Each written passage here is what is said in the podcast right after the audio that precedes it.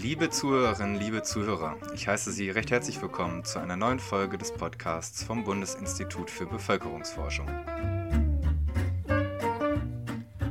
Mein Name ist Justus Heeks und wir möchten uns in der heutigen Episode mit dem Elterngeld beschäftigen. Dieses wurde 2007 eingeführt, um Eltern eine gleichberechtigte und moderne Partnerschaft zu ermöglichen. Heute müssen wir feststellen, dass zwar immerhin jeder dritte Vater die Elternzeit in Anspruch nimmt, 80 Prozent von ihnen tun das allerdings nur für zwei Monate. Woran das liegt, das möchten wir heute besprechen und dafür darf ich an meiner Seite Sabine Diabaté begrüßen. Schön, dass du da bist und vielen Dank, dass du dir heute für uns Zeit nimmst. Ganz kurz zu dir. Du bist Forschungsgruppenleiterin im Forschungsbereich Familie und Fertilität hier beim BIP. Seit 2012 forschst du in unserem Haus zur Elternschaft, über Geschlechterrollen und über Familienleitbilder und zur Vereinbarkeit von Familie und Beruf. Wir sollten mit den Grundlagen anfangen.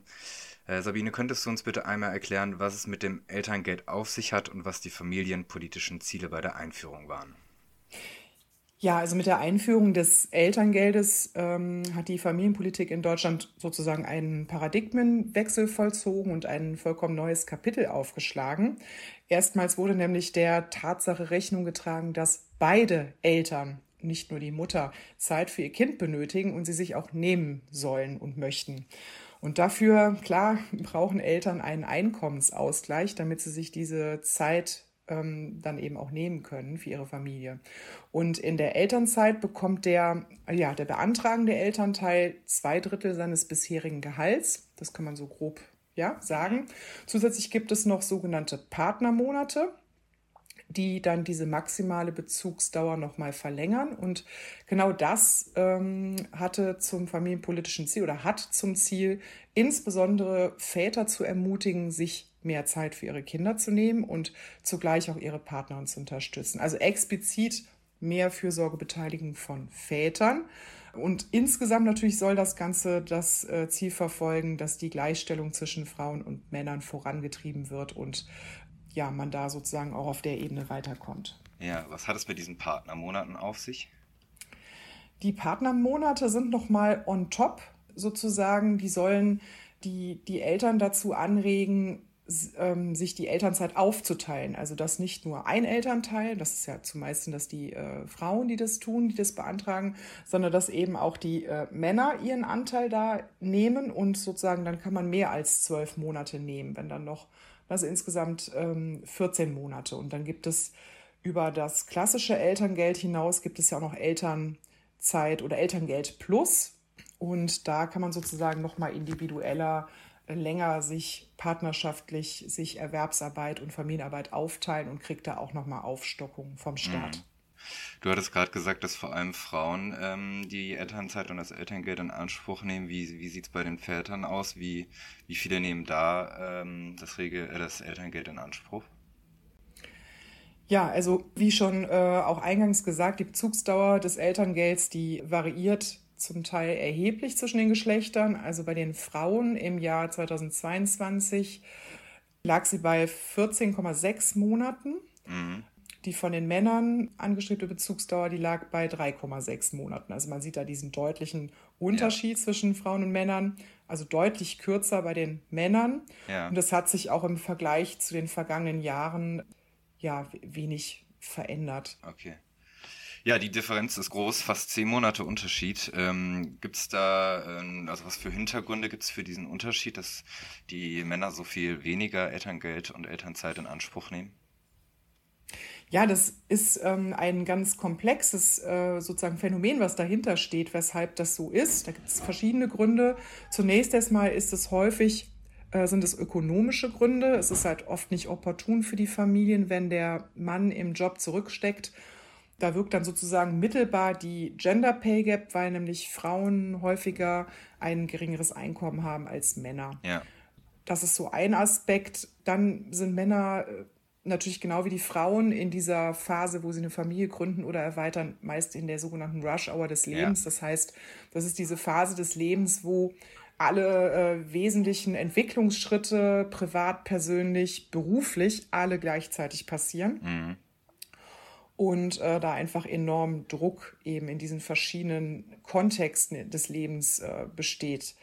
Und da ist es natürlich dann auch sozusagen, das ist dann schwierig zurückzustecken, ist nicht so einfach. Zum anderen stecken dahinter natürlich auch kulturelle Normen und Leitbilder von guter Vaterschaft, ja.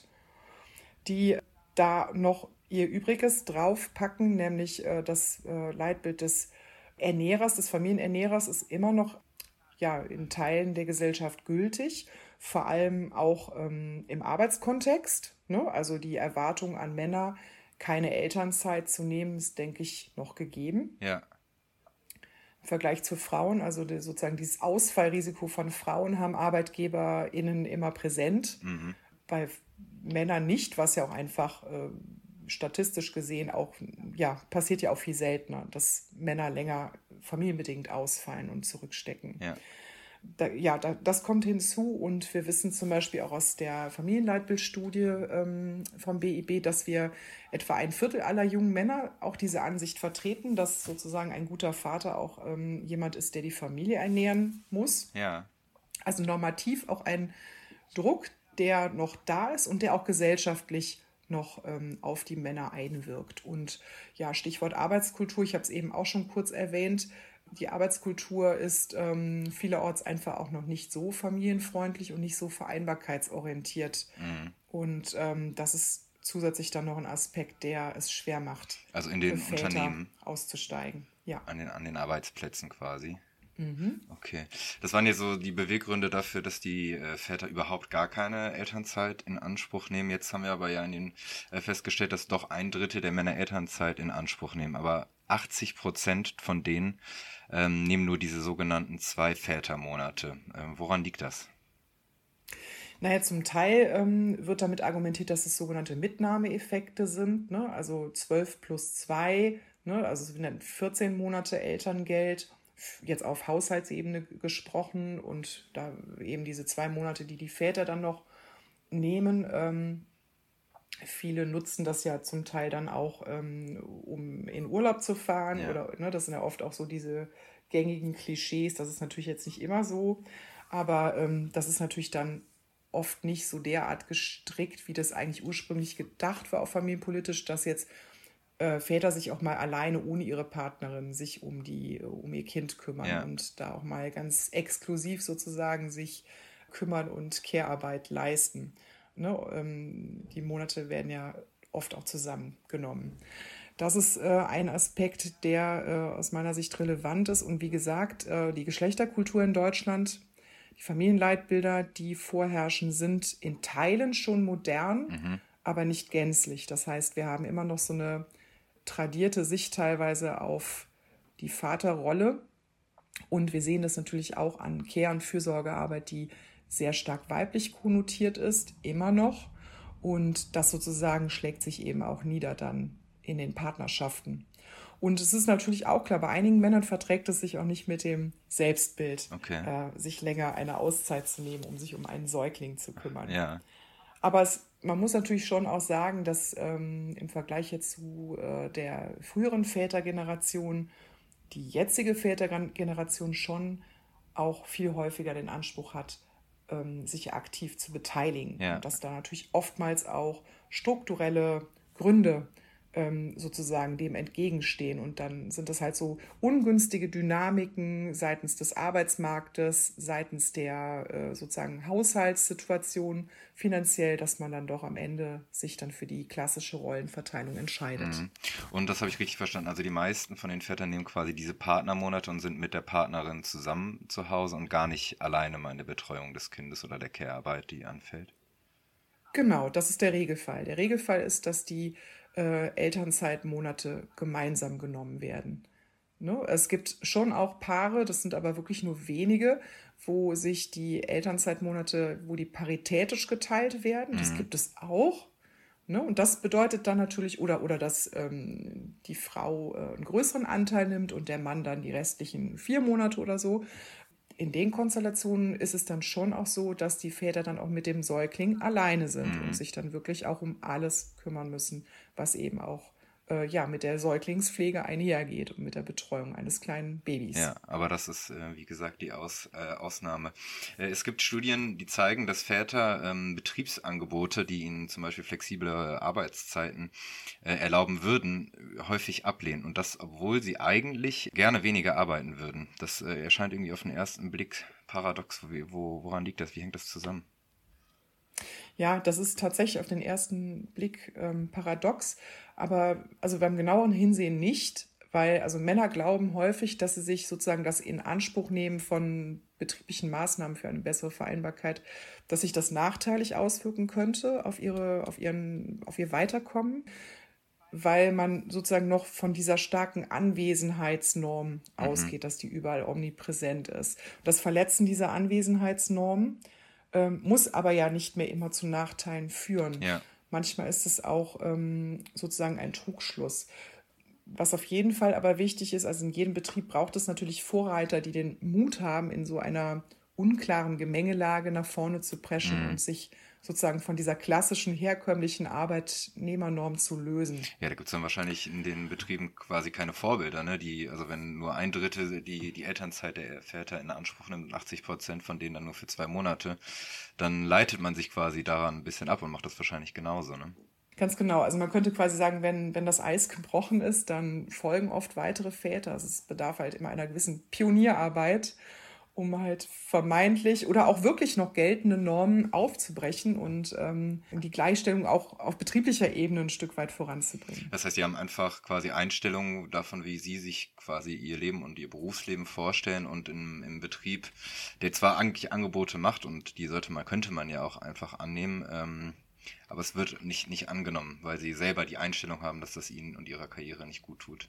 Ganz genau. Also das ist sozusagen diese, diese, nur wer immer da ist, wer immer ähm, überall Präsenz zeigt, wer nicht nur nach Regelzeit arbeitet, sondern am besten auch noch Überstunden macht. Ja. Ähm, das ist sozusagen diese, diese klassische Norm, ja, sozusagen die zu erfüllen, das ist noch so in den Köpfen, dass es sehr schwer ist, daraus auszubrechen und dass man sich gar nicht vorstellen kann, dass sozusagen das davon abweichen gar nicht sanktioniert würde, dass, dass man da vielleicht dann trotzdem beruflich gut weiterkommt und ähm, also die Sorge, äh, ja, irgendwie ins Hintertreffen zu geraten oder äh, sozusagen den Eindruck zu erwecken, man, man wäre nicht mehr so hundertprozentig committed gegenüber der Arbeit, diese Angst ist einfach immer noch sehr groß. Ja. Du hattest am Anfang schon gesagt, dass äh, man Elterngeld ungefähr zwei Drittel des Gehalts bekommt. Das heißt, man hat schon auch Verdienstausfälle während der Elternzeit und das ist dann ja im Hinblick auf ein Gender Pay Gap, wo die Frauen ja sowieso schon ähm, weniger Gehalt bekommen. Ja, nochmal macht es ja quasi nochmal schlimmer. Welche Auswirkungen hat das?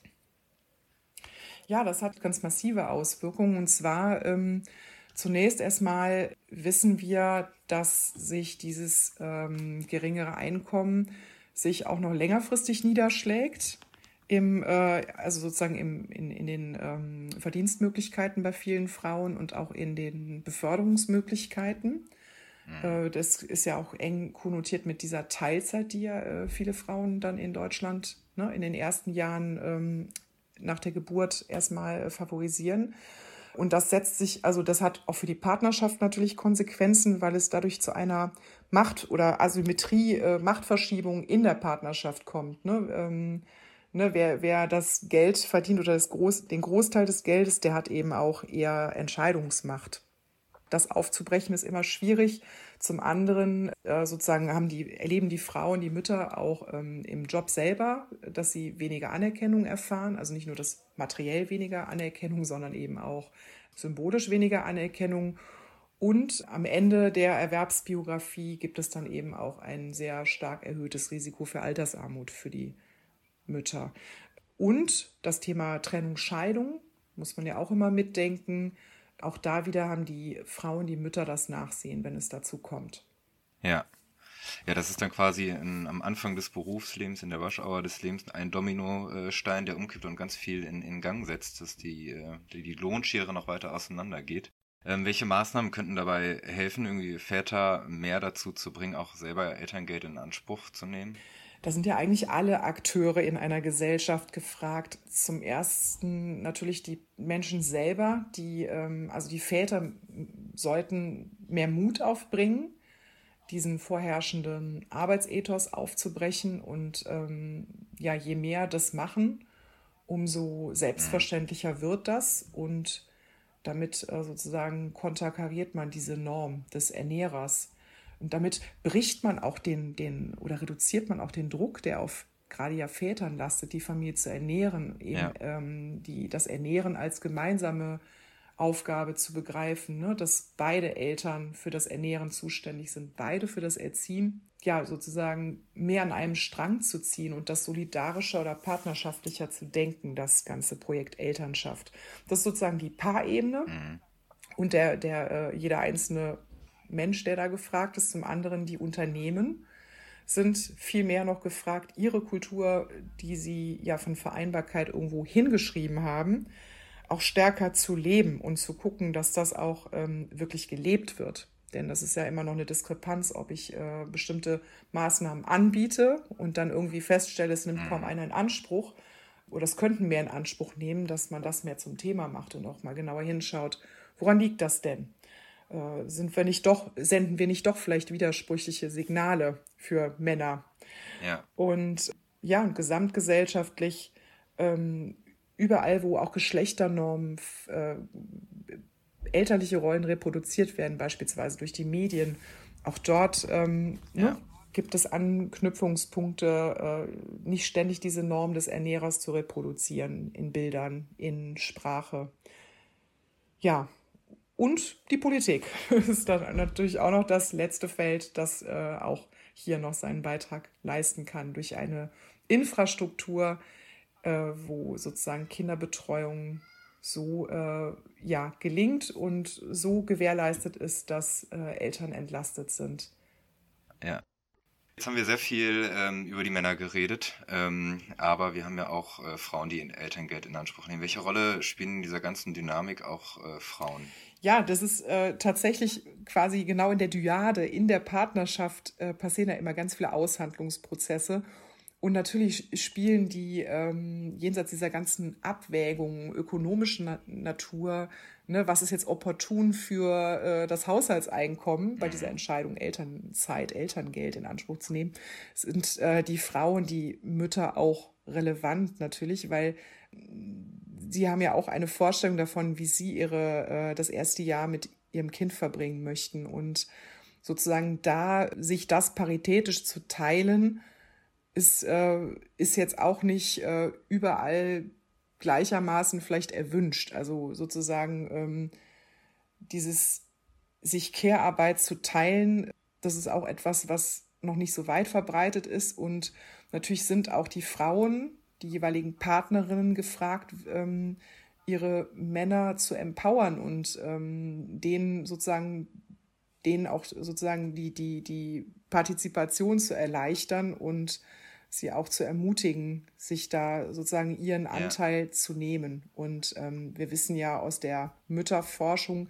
es gibt ja auch einen gewissen Prozent, es ist jetzt kein riesiger Prozentsatz, aber es sind schon auch, ähm, es gibt Frauen auch, die diesen, ich sag mal, mütterlichen, den Maternal Garden, ja, also es geht um Intensive Mothering, um intensive Mutterschaft. Ähm, das ist so ein theoretisches Konzept. Dahinter steht die Vorstellung, dass Frauen oder Mütter die beste Betreuung für ihr Kind darstellen und ähm, genau wissen, ja, was ihr Kind braucht und ähm, sozusagen ein Stück weit auch den Garten der Erziehung zu teilen und den Zaun zu öffnen. Also äh, das ist jetzt sehr drastisch gesprochen, aber es gibt einen gewissen Prozentsatz auch von Frauen, die natürlich da auch gerne an erster Stelle für ihr Kind stehen möchten. Und auch an der Stelle äh, gibt es natürlich noch Stellschrauben, wo man ja, vielleicht noch sehen kann, dass, dass Partnerinnen ihre Partner besser unterstützen bei der aktiven Vaterschaft. Ja. Gibt es auch irgendwie ähm, Zahlen dazu, wie die ähm, Paare ihre Paarmonate, diese zwei Monate zusammen verbringen? Weil du ja gerade schon gesagt hast, dass ähm, viele Frauen die Care-Arbeit übernehmen. Also machen die Männer in diesen zwei Monaten was im Haushalt, in der Care-Arbeit, in der Kinderbetreuung oder genießen die quasi ihr Leben zu zweit. Also, ähm, ob die jetzt ihre Lebenszeit genießen, also äh, es gibt da diese Instagram-Accounts, wo halt Paare dann irgendwie ihre, ihren Campingurlaub ne, durch Europa äh, zum Besten geben. Mhm. Diese äh, Geschichten oder diese Art, das zu füllen, diese zwei Monate ist natürlich, ähm, ja, hört man auch häufiger mal vielleicht im, im privaten Umfeld. Das ist natürlich oftmals ähm, in gewissen, ich sag jetzt mal, vielleicht auch milieuspezifisch ist das, die Art, wie man diese Zeit verbringt. Insofern aus meiner, also meines Wissens gibt es dort darüber nicht wirklich abgesichert gute Studienergebnisse, wie das in der Regel gefüllt wird, diese Zeit. Liebe Sabine, ähm, vielen Dank für das spannende und informative Gespräch und Ihnen da draußen ganz herzlichen Dank fürs Zuhören. Ich wünsche Ihnen und euch einen schönen Tag. Auf Wiederhören.